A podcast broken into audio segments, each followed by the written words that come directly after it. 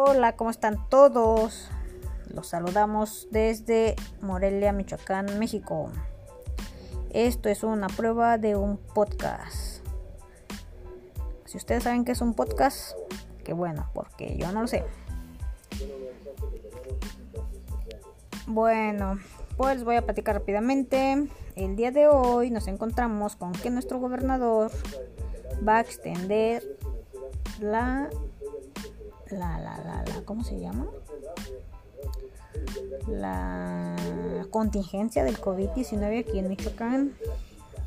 Esto quiere decir que todos los negocios locales pues van a estar muy afectados porque no hay turismo. Eso es todo amigos. Nos vemos la próxima.